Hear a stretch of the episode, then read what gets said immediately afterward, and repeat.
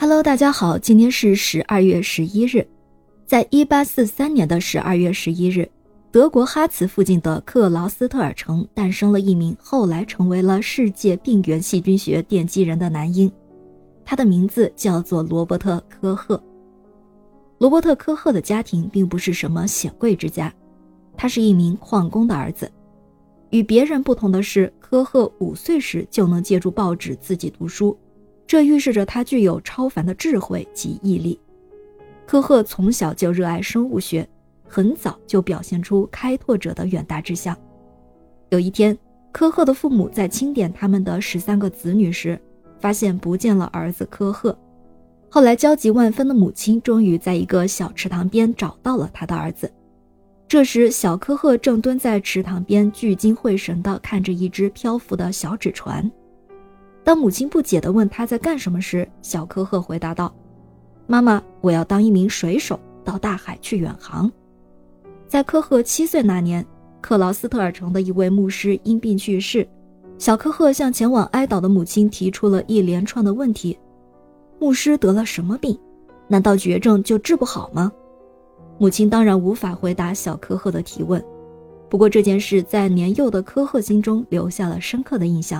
并使他立志将来要献身于征服病魔的医学事业，治好母亲认为是无法医治的绝症。正是凭着这股开拓志向，科赫在病原细菌学方面做出了非凡的贡献。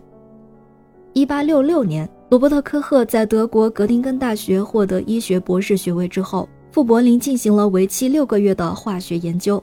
后来，他当过住院医师，做过外科医生。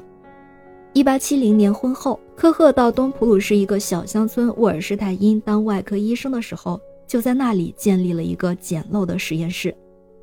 他在没有科研设备，也无法与图书馆联系，更无法与其他科研人员接触的情况下，开始研究炭疽病。而他的实验室实际上就在他的家里。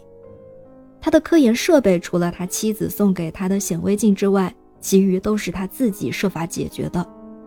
就是在这样的实验室里。科赫开始了多年的病原微生物研究的工作。1876年，他分离出了炭疽杆菌，这是人类第一次证明一种特定的病菌是引起一种特定的传染病的病因。1880年，他分离出了伤寒杆菌。1881年，他发现了霍乱弧菌。1882年3月24日，他又分离出了结核杆菌，这是医学上又一次伟大的发现。当时他只有三十九岁，后来科赫又发明了结核菌素，给危害人类健康最甚的结核病的防治做出了宝贵的贡献。